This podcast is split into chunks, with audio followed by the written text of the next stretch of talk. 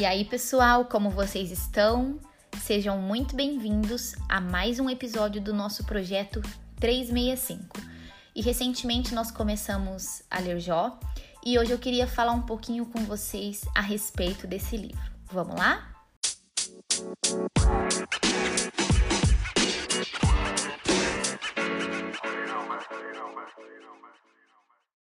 Bom, em relação ao autor do livro, é, é, bem incerto. Alguns estudiosos acreditam que pode ter sido escrito ou por Moisés ou por Salomão. E alguns estudiosos acreditam, inclusive, que esse livro é bem antigo e aconteceu no período de Abraão. Por quê? Porque se nós considerarmos os costumes e os procedimentos do estilo de vida que eles levam ali no livro de Jó, nós percebemos que tem muito a ver com o estilo de vida patriarcal que Abraão, Isaac e Jacó levavam. E para quem não sabe o que foi esse período patriarcal, foi um momento onde o homem ele exercia sobre a mulher, sobre os filhos, o poder ali primário e mais predominante. É, ele exercia controle sobre as propriedades, sobre o trabalho, sobre as finanças, sobre as decisões da família. E esse período ele iniciou ali em Gênesis, como eu disse anteriormente, com Abraão, e por esse motivo, alguns estudiosos acreditam que Jó foi descendente de Naor, que era irmão de Abraão. Mas por que, que eles acreditam que Jó viveu nesse período? Olha só que legal. Quando nós lemos o livro de Jó, existem alguns acontecimentos que dá para entender em qual período histórico ele estava vivendo. E quando nós comparamos com a história de Abraão e o momento que Abraão viveu, nós percebemos que existem bastante familiaridades. Primeira coisa, Jó ele viveu aproximadamente até os 200 anos de idade coisa que nós vemos somente no período patriarcal. Segunda coisa, Jó ele desempenhava papel principal na sua família, ou seja, coisa que só acontecia também no período patriarcal. Terceira coisa, as riquezas de Jó não eram contabilizadas em ouro ou em prata, como acontecia no período dos reis ou de juízes quando a gente lê a Bíblia mas é contabilizada suas riquezas através do tamanho do seu rebanho. Então dá para a gente perceber que existem bastante provas satisfatórias que fazem com que a gente acredita que ocorreu nesse período o livro de Jó.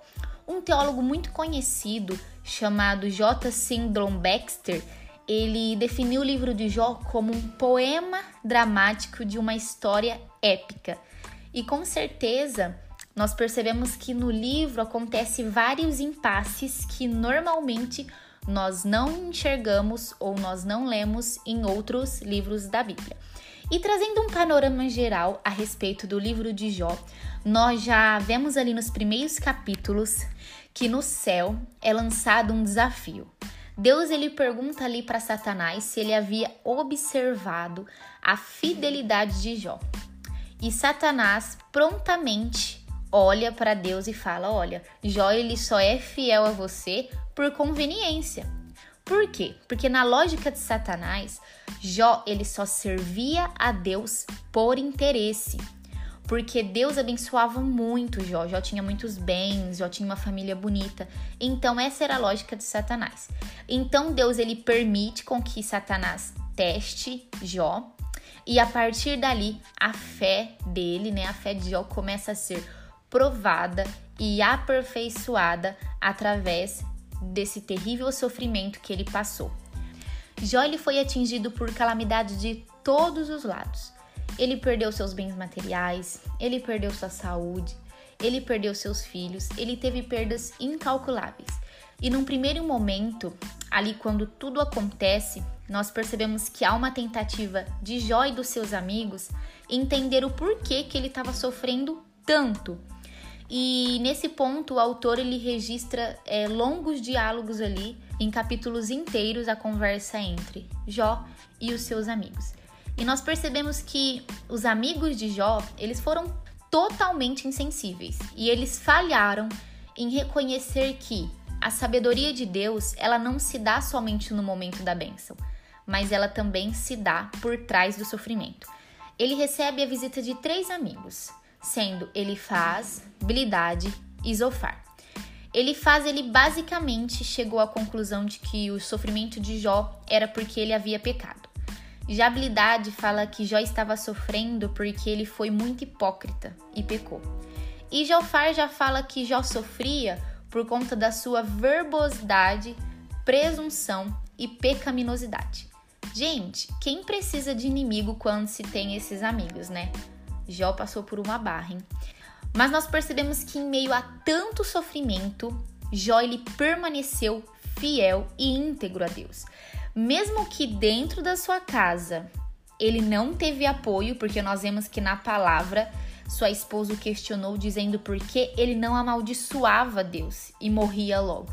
Então, mesmo não tendo apoio dentro de casa, ele permaneceu muito fiel. E acredito que Jó nunca se sentiu tão sozinho como naqueles dias. E agora eu queria falar sobre quatro pontos que aprendemos com o livro de Jó. Primeiro, provação não é sinal de pecado.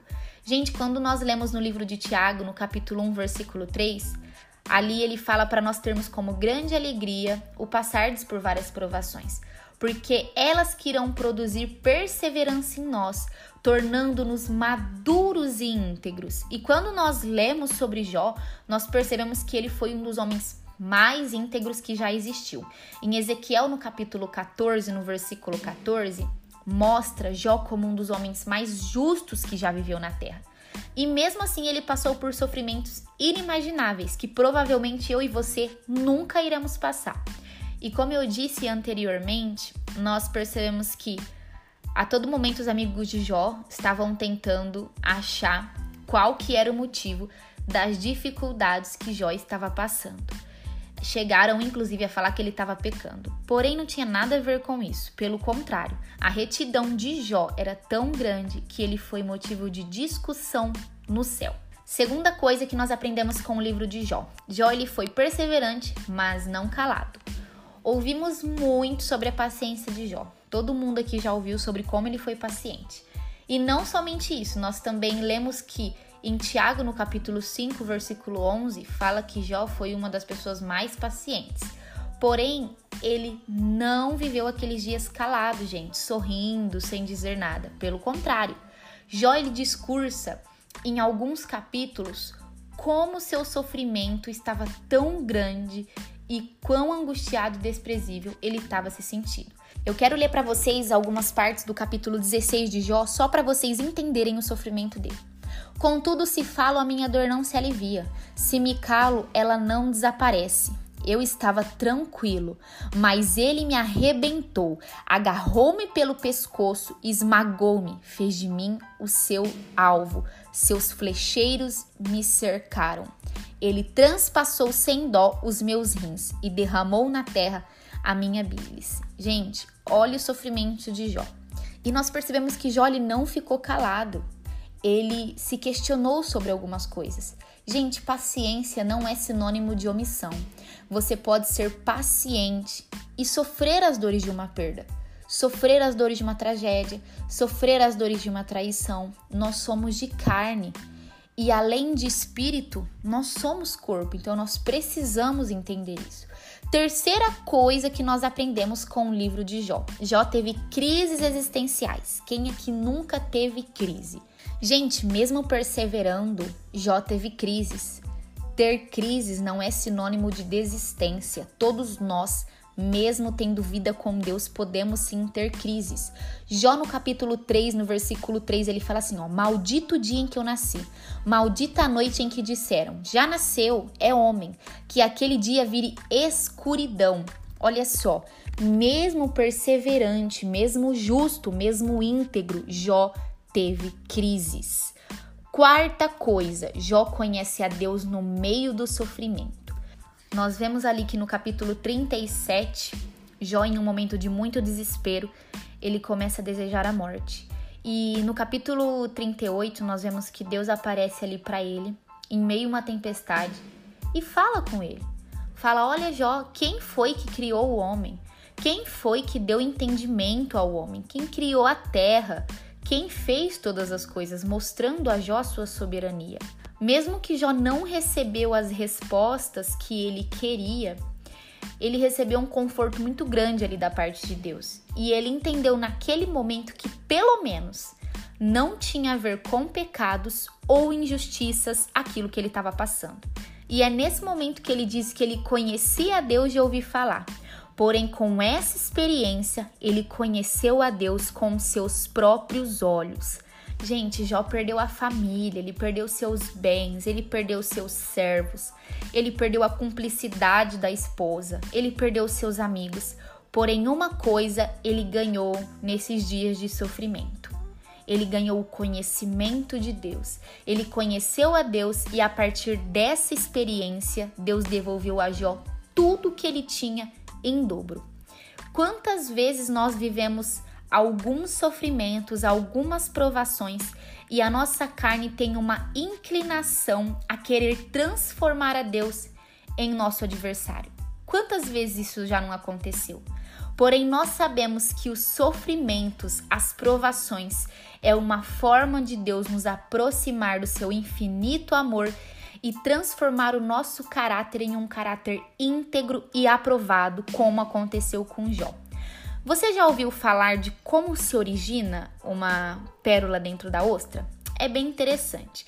Diz que quando ocorre a penetração de alguma coisa estranha, algum corpo estranho dentro da ostra, como por exemplo um grãozinho de areia, o mecanismo de defesa dessa ostra é atacar esse corpo estranho com uma substância branca que vai envolver esse grãozinho de areia e transformá-lo em algo bonito como a pérola. Gente, a ostra sofre, é desagradável, mas daquele sofrimento, daquele desconforto, ela cria algo muito bonito. Jó ele conseguiu transformar o seu sofrimento em algo bonito. Cabe a nós entender que os sofrimentos, como eu disse anteriormente, são para gerar um caráter íntegro e aprovado em nós.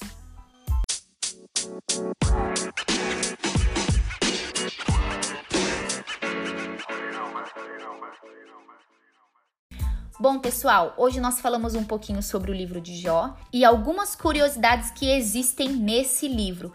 Com certeza, se for para falar de sofrimento, Jó tem muito a nos ensinar.